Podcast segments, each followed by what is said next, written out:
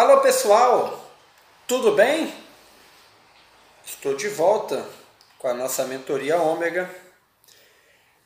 No primeiro momento, na nossa aula inaugural, nós falamos sobre é, autoimagem, identidade, é, autoconsciência. Fatores que serão decisivos na busca para o nosso desenvolvimento pessoal e também do nosso desenvolvimento atlético. Hoje eu quero trazer para vocês uma, uma questão que está muito relacionada ao autodesenvolvimento, que é uma, um movimento que ronda a gente a todo momento. É, a gente percebe algumas vezes, a gente não percebe em outras vezes, a gente percebe nos outros, talvez não perceba na gente. Eu vou tentar desvendar alguns é, segredos da hiperestimulação e como a hiperestimulação é, chega até a gente e como ela pode interferir ou alterar os nossos processos de desenvolvimento, de autodesenvolvimento pessoal e também atlético. Ah, hoje eu quero falar sobre autoconsciência e hiperestimulação. Quando a gente é, fechou é, a aula inaugural, saímos com um conjunto de facetas é, onde transita a nossa, o nosso desenvolvimento pessoal. Vou relembrar para vocês. Autoimagem, amor próprio, é, autocuidado, afirmação da identidade, autoconsciência e percepção da realidade, entre outros fatores, entre outras facetas, entre outros parâmetros aí que participam do nosso processo de desenvolvimento. É, quando a gente olha para todas esses essas coisas que eu relatei aqui, essas facetas, a gente precisa contextualizar elas levar em consideração que tudo isso é influenciado por muitos fatores externos. E hoje a gente vai falar de um fator que está relacionado à cultura, à nossa cultura. Relembrando um pouquinho de antropologia, a cultura é o conjunto dos conhecimentos, dos artefatos, das tecnologias ou ferramentas, da linguagem e dos hábitos e costumes que o ser humano desenvolveu para dele se servir no decorrer da sua existência aqui no planeta Terra, tá? Então, esse conjunto de de criações que o homem concebeu para auxiliá-lo na, na sua convivência aqui no planeta. Essa é cultura.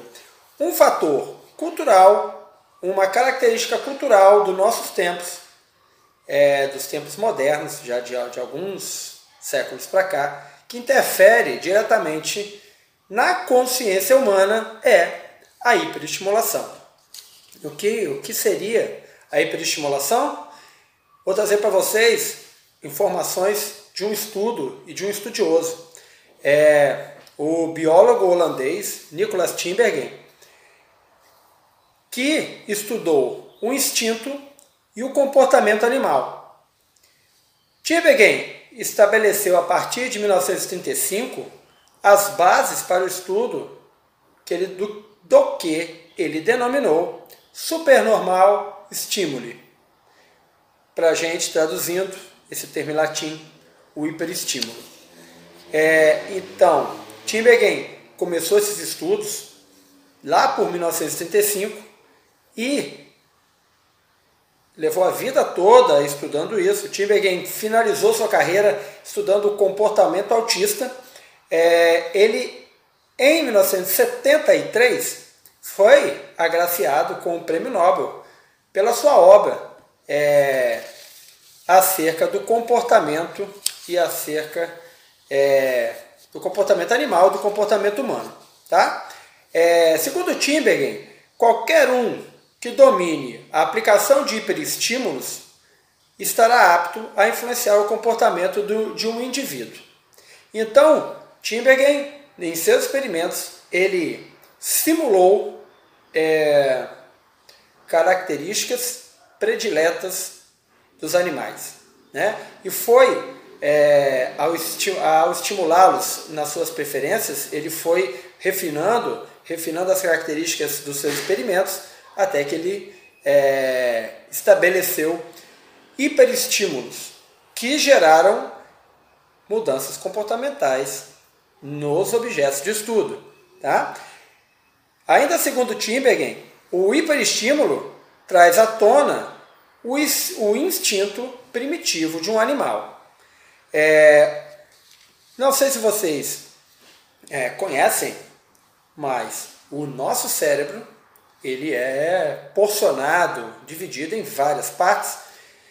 E uma dessas partes, é, a gente ainda possui estruturas cerebrais que foram desenvolvidas em estágios muito iniciais e primitivos da nossa evolução. Tá? É coisa de milhões de anos. A gente ainda mantém essas estruturas cerebrais tal, tais quais há milhões de anos atrás, nos seres que nos precederam na nossa, na nossa evolução. Tá?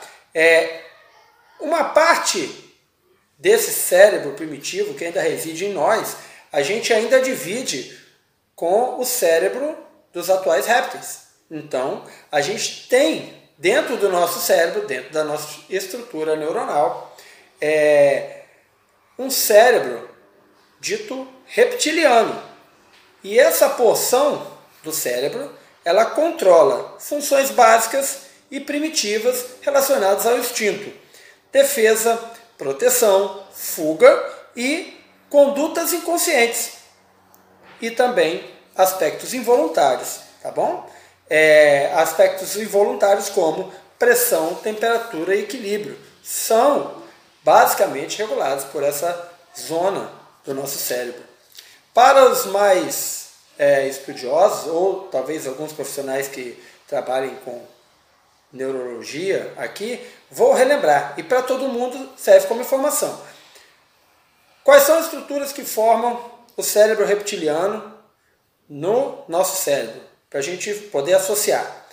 Os gânglios basais, é, que regulam o ajuste do movimento corporal às diferentes situações. A gente tem o sistema reticular, que regula o sono e a vigília e também filtra informações dos órgãos dos sentidos e elege quais que são essenciais ou não. As que são essenciais ele repassa para o resto do sistema nervoso, aqueles não considera essenciais ele é, trata de maneira inconsciente. A gente tem o cerebelo, que atua na adequação do equilíbrio e do tônus muscular, e a gente tem finalmente o tronco cerebral, que é composto pelo bulbo, pela ponte e pelo mesencéfalo. E o tronco cerebral tem ali uma parte de condução, onde passam as vias sensoriais, fazendo ligações com outras partes do cérebro, à exceção do olfato e da visão. Essa região chamada cérebro reptiliano, ela ocupa menos de 5% da nossa massa encefálica. Tá bom?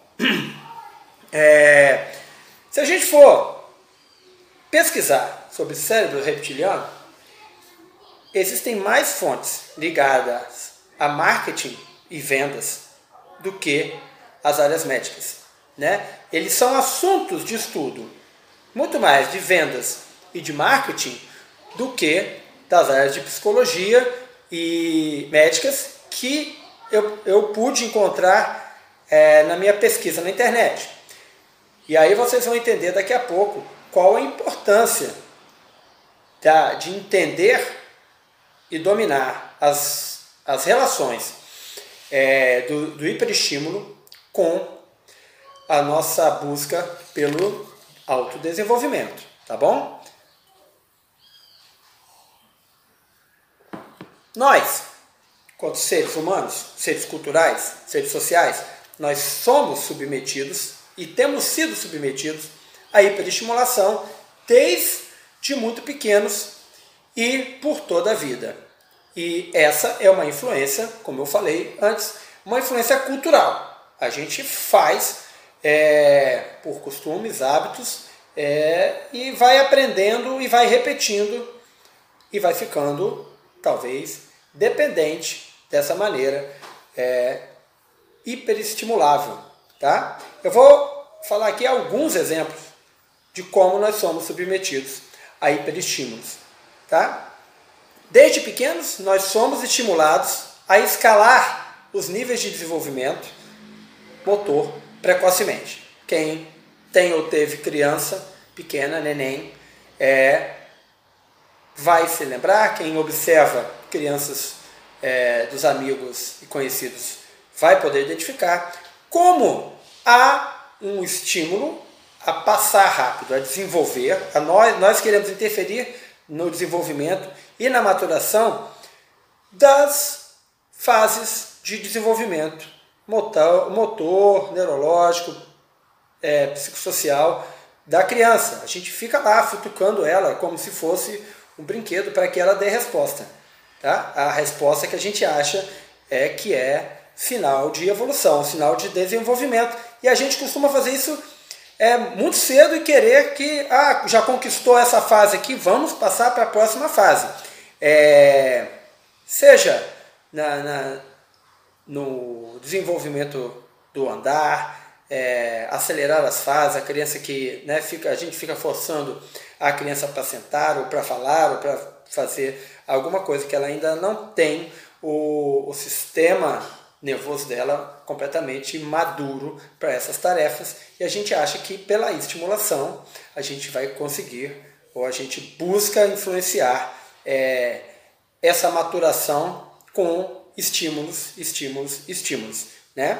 É, a gente fornece ferramentas é, para as crianças, a gente emite estímulos visuais, estímulos auditivos para a criança olhar para a câmera para a hora da foto. Aqui, aqui! É, a gente fica dando coisa colorida para a criança engatinhar de um lado a outro da sala. É, então a gente fica fornecendo inputs fica lá tocando no botão que a gente considera que vai gerar é, desenvolvimento, que vai despertar é, evolução nas tarefas é, que no fundo são neurológicas, tá? Porque a criança ainda é completamente é, instintiva na evolução da, de, de, toda a construção dos seus movimentos, do, da sua mentalidade e da, das suas respostas neurológicas.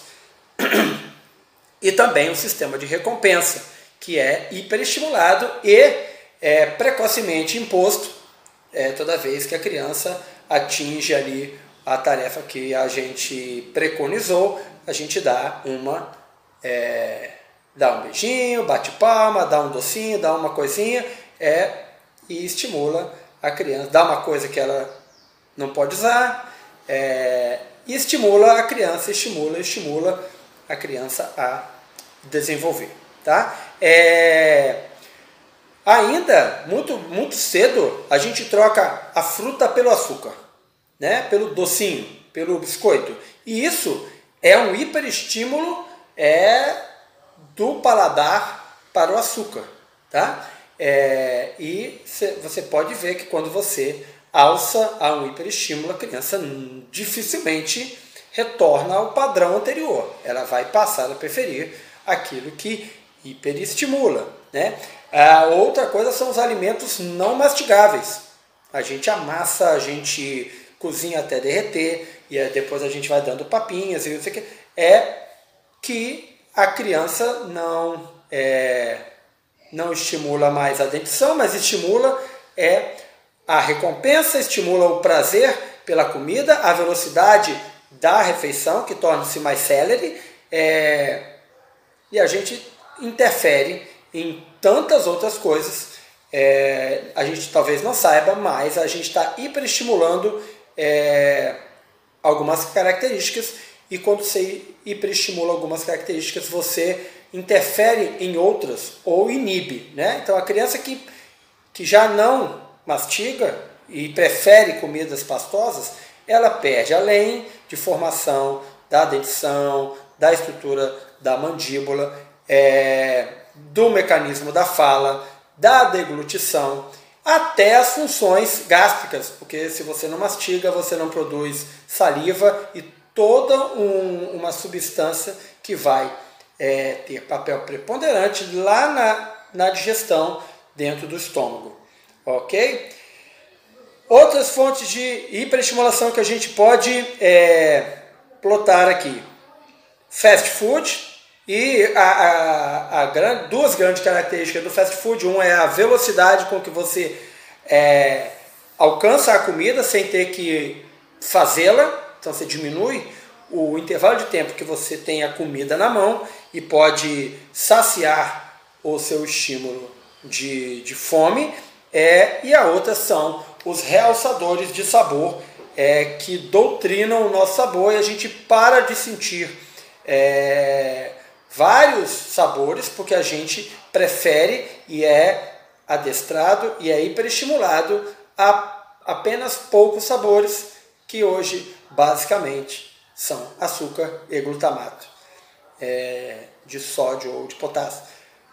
Porque esses realçadores é, criam uma sensação né, do nosso sabor que a gente passa a dar preferência para esse estímulo é um, um também um sinal de hiperestimulação que está no nosso dia a dia. É, crianças que são é, hiperestimuladas com o uso precoce de tecnologias e ferramentas.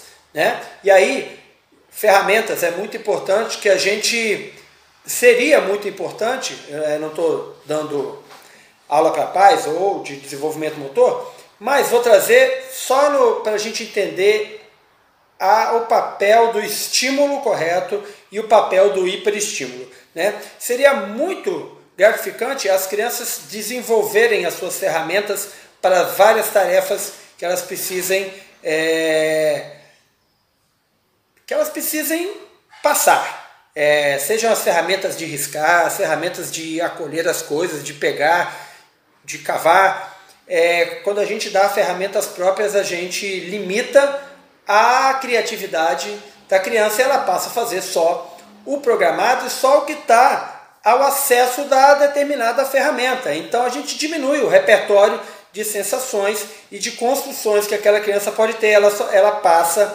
a construir e produzir apenas e unicamente é, respostas às ferramentas que lhes são acessíveis e isso é nas ferramentas do dia a dia para tarefas é, normais que uma, que uma criança pode ter e muito mais, em muito mais escala, é, com implementos tecnológicos que é, vão fazer com que aquelas crianças apenas respondam às respostas plausíveis para cada ferramenta. E aí é, tem todas as tecnologias que são oferecidas.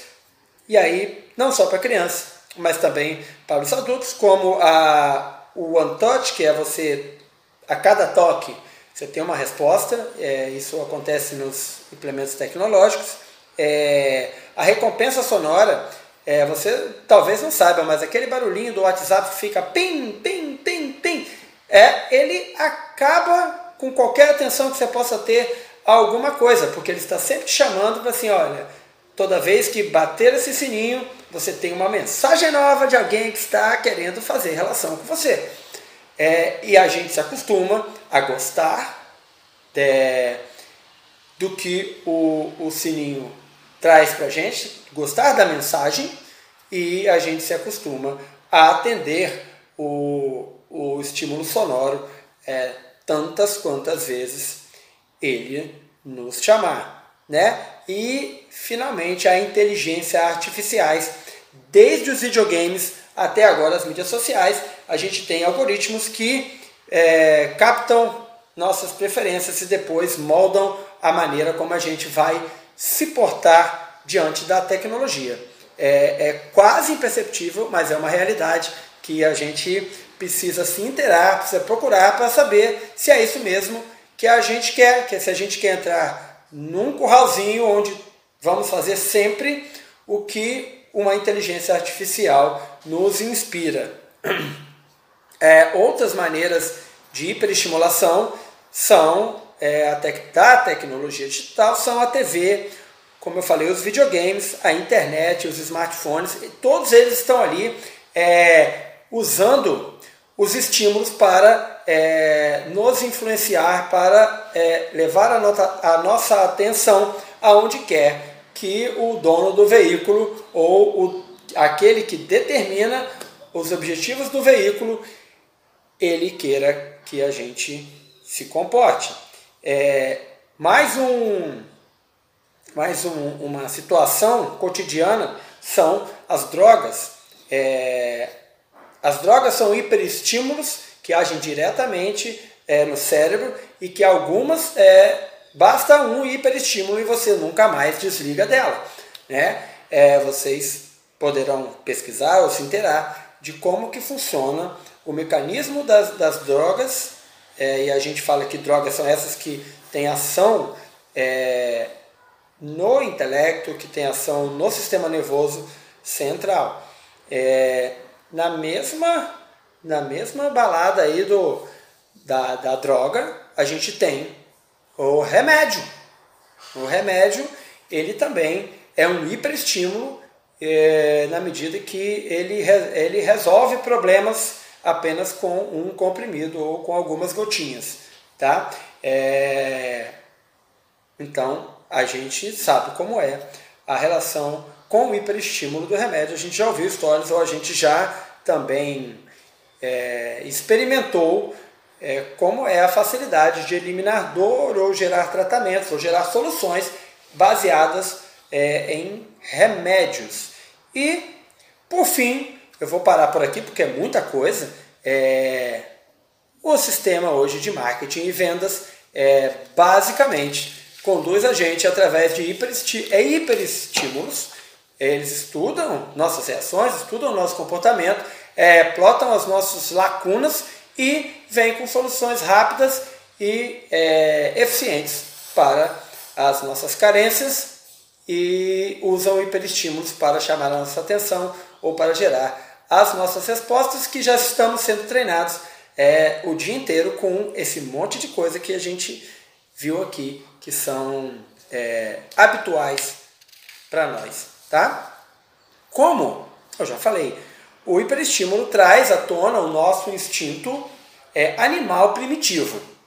É, e o instinto primitivo ele é o maior contraponto à consciência humana, porque o instinto primitivo gera é, reações inconscientes. Então, quando a gente aciona o cérebro reptiliano, a gente desliga a par, toda aquela parte que está relacionada à nossa consciência e a gente age é, inconscientemente, ok? É, a, a hiperestimulação ela afeta a capacidade de reflexão e consciência, portanto, é, e também ela altera e interfere no comportamento humano. Olha, se a gente para é, galgar níveis de desenvolvimento, a gente precisa desenvolver autoconsciência, como eu falei na aula inaugural, e a gente precisa é, adequar o comportamento humano, é necessário e é premente que a gente tenha total ou o máximo de controle ou de acesso à nossa consciência e o máximo de controle do nosso comportamento para poder é, passar por esse processo de desenvolvimento pessoal. Tá? É, e finalmente, já estamos com 25 minutos quase, é, vou chegar aonde você queria. Aonde a, a hiperestimulação ela se encontra com o desempenho físico, com o desempenho esportivo, que é o que a gente está querendo saber. Então, vou trazer também é, algumas coisas que talvez vocês já saibam e não. E às vezes esquecem, ou sabem e já praticam, ou algumas coisas que inconscientemente a gente é levado é, a se comportar do ponto de vista físico, do movimento físico, do desempenho físico e do ponto de vista é, do desempenho esportivo. É, a hiperestimulação desenvolve em nós a noção de que quanto mais estímulos, ou inputs, né, maior será o desempenho. Para você entender o que é input é toda vez que você faz uma ação num processo. Então você tem o celular, é, ele pede para você, é, você quer fazer uma coisa, ele dá um botão, você, você clica no botão, você tem a resposta, ok? É, lembra? Olha o exemplo da hiperestimulação, como que a gente funciona. É, se o teu aparelho, o teu computador, o teu celular buga, você clica OK e ele não conclui, você clica OK, OK, OK, OK, OK. Já, aí você gera um monte de processos é, simultâneos que quando ele desbugar, ele vai ter que resolver antes de executar a primeira ação que a gente é, queria. Alguém nunca passou por essa, por essa experiência? É, ao influenciar a consciência e as suas manifestações, a hiperestimulação altera e interfere nos processos de desenvolvimento. Isso aqui é um resuminho, é, é, estou chaveando, né? E vou voltar aonde que a hiperestimulação ela, ela interfere na autoimagem, no amor próprio, no autocuidado, na afirmação da identidade, na autoconsciência e na percepção da realidade, entre outras facetas da, do nosso comportamento. Tá? E olha que interessante, vou trazer de novo a, a, a noção do cérebro reptiliano. Quando cessa o hiperestímulo, a sensação que você tem é de falta de propósito. É a impotência, é uma ressaca que é provocada pela contínua utilização é, do cérebro primitivo que a gente acessa é, toda vez que a gente é hiperestimulado. Não sei se vocês já sentiram isso. É, por exemplo, vou dar um, exemplo que é o sequestro de amígdala. Toda vez que você tem uma situação de pavor, de ameaça, uma situação de estresse emocional, você entra no modo de sobrevivência que é determinado por uma microglândula que está dentro do cérebro reptiliano, claro, chamada amígdala. Ela é ínfima, mas ela é o ponto onde ligada, onde estimulada, é, ela inibe toda a nossa consciência e a gente passa a agir é, no automático. Quando você passa esse sequestro de amígdala, você tem uma ressaca, porque é, são inúmeros hormônios são inúmeras sensações. É um, é um bombardeio, tanto de fora para dentro quanto dentro do corpo, pra, para gerenciar essa, essa situação de crise que depleta várias condições nossas, inclusive as condições é, de ligações neurológicas. Tá? Então, você, de, você depleta é, transmissores de membrana, são enzimas, coenzimas então você fica realmente numa ressaca e fica realmente num vazio de propósito. Olha, se você está acostumado a usar o cérebro, cérebro, reptiliano para sobreviver, entre aspas, que é isso que a, que a hiperestimulação faz, ele, ele te, te impõe ali entrar nesse modo em questão de sobrevivência. Você passa a associar a sobrevivência a outras percepções. Quando você cessa o hiperestímulo, você perde propósito. Olha, se você está com a consciência desligada ou sub, subutilizada, você perde o propósito, porque você vai passar a viver para responder a hiperestímulos, para responder a situações de crise, a é, situações de sobrevivência. Tá? É, a manifestação prática é que a gente sempre possa contornar um obstáculo com um novo recurso. Então, é um novo input, uma nova compra. Eu tenho um problema relacionado ao meu desempenho, toda essa, essa relação hiperestímulo me faz, me faz lembrar que eu posso acessar o meu cérebro reptiliano né, para resolver esse problema. Então eu posso entrar sempre no modo de sobrevivência. E quando eu, eu acesso esse requisito aí, esse recurso de acessar o modo de sobrevivência para resolver um obstáculo, eu vou precisar da solução mais rápida, né?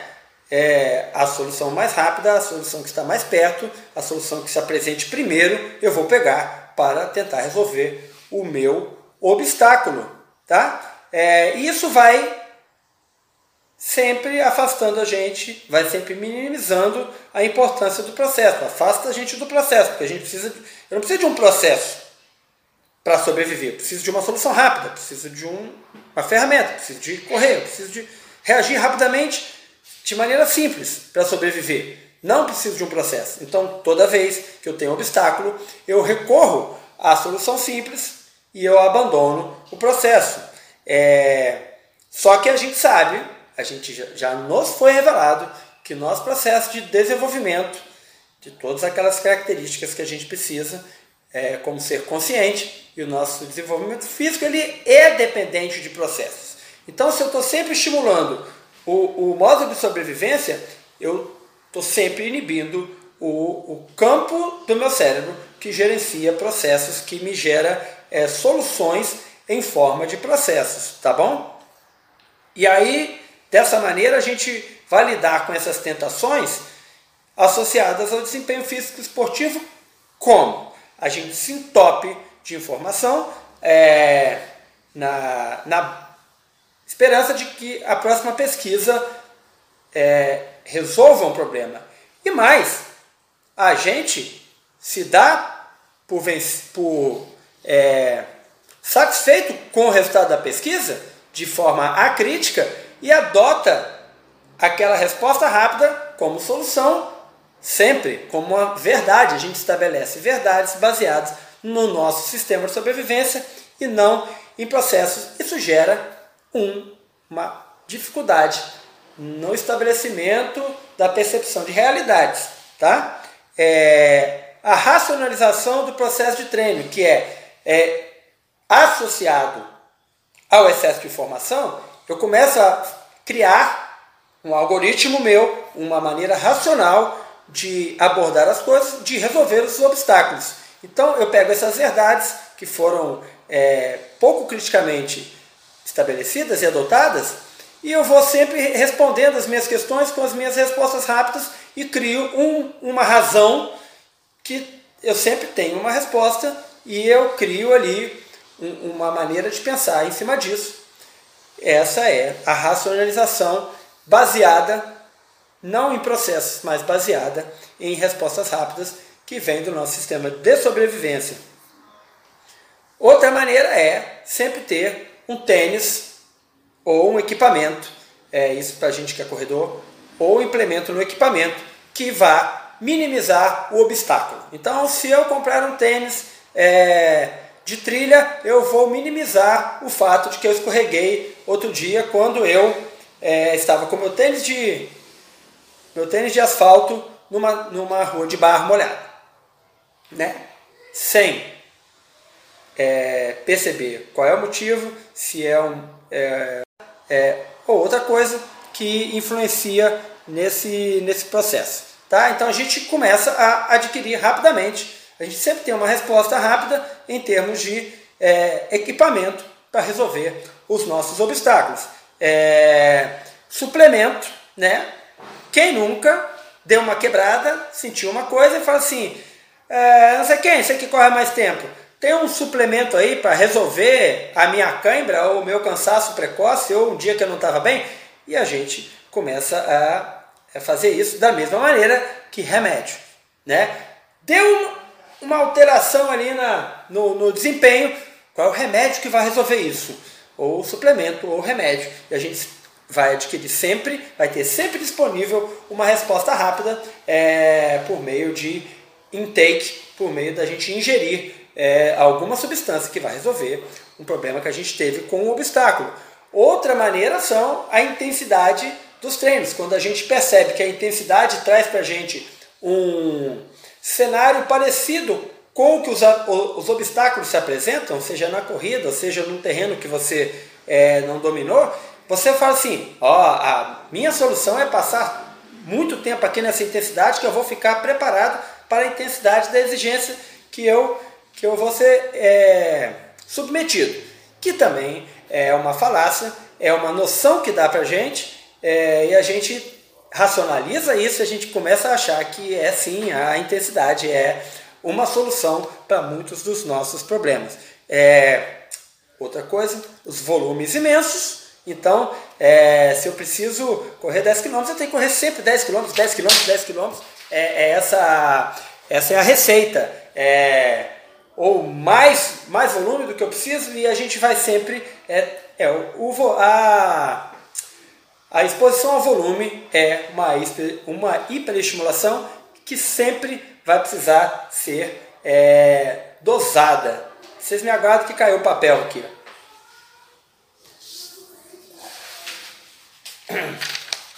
Ah, e finalmente, é, juntando o mesmo raciocínio que o suplemento e o remédio têm é, na, na, solução dos nossos probleminhas, nos nossos pequenos obstáculos, se você tem um, um rendimento altíssimo, se você tem uma expectativa altíssima, é claro que o doping vai ser uma, uma solução plausível, rápida e que vai atender a sua a sua sensação de não sobrevivência quando você tem um problema de desempenho.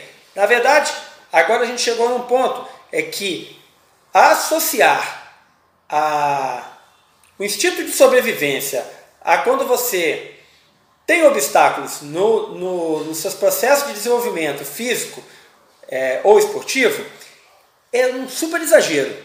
Claro que você, não está, a sua é, via de regra, ou seja, na maioria das vezes, a sua integridade física e a sua capacidade de sobrevivência, ela não está ameaçada pela sua falta de desempenho. A gente faz essa associação, a gente racionalizou isso e a gente faz essa associação e embute na nossa consciência é, inconsciente, né? ou seja, na, na, nossa pouca consciência, que isso aí é, é uma grande ameaça. Se a gente limpar e ordenar melhor isso, a gente vai ter muito mais é, subsídios para melhorar nosso desempenho e muito menos obstáculos ou tendência à hiperestimulação, tá bom? Ou seja, vamos resumir, tudo que possa ser uma resposta rápida e direta é, aos seus obstáculos, a gente vai acessar aí a hiperestimulação, que nós já estamos é, catequizados. A hiperestimulação é só você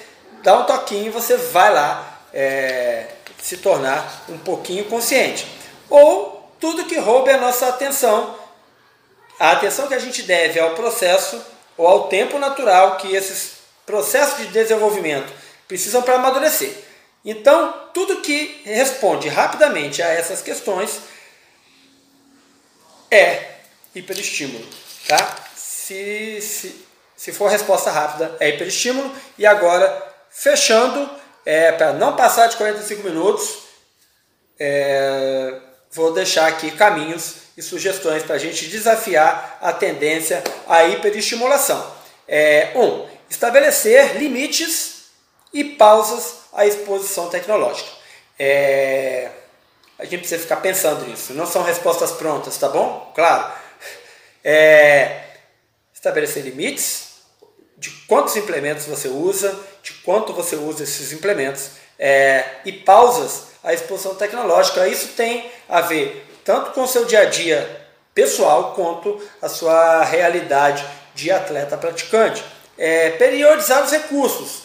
Então, de vez em quando, é legal sair para correr, sair para treinar sem o relógio GPS. É legal ir sem o cronômetro. É legal sem ir é, com a música. É legal, né? A gente ter uma época que a gente usa um recurso e não usa o outro, usa o outro e não usa um. É, se a gente conseguir periodizar todos os recursos, suplemento, é, tá, a gente começa a ter uma visão melhor e a gente consegue gerenciar melhor os nossos recursos de maneira que, gente, que eles ajudem a gente e não que a gente se torne é, escravos dos recursos. Mais uma vez e sempre mergulhar nos processos, né? É, desenvolver, aí vamos para aquela questão neurológica famosíssima, desenvolver é, e alimentar o mindset de crescimento. Em outros momentos, a, a vida toda, vocês vão, vão, vão poder melhorar essa percepção, percepção do que, que é o mindset de crescimento. Mas, basicamente, é um mindset, uma construção mental uma maneira de construir e reconstruir os processos que vêm pela frente, baseados mais em processos do que em respostas rápidas. É fugir do hábito. O hábito faz com que é muito bom. É, alguma maneira de você perceber é, o hábito é positiva, outras é negativa. Se você vira escravo do hábito, se você passa a não escolher e só é, repete, você está tá usando aí uma, uma, uma inconsciência, tá bom? É, evitar as respostas simples, evitar as respostas rápidas. Lembra que a hiperestimulação faz adormecer a sua consciência e aí ela nesse momento ela se torna um obstáculo ao seu desenvolvimento pessoal, ao seu desenvolvimento atlético. É, tá aí a aula, vai e volta, seja no YouTube, seja é, no Spotify, no podcast. Tira o máximo que você puder desse conteúdo e a gente vai ter material para discutir, material para crescer bastante material. Eu volto. Up.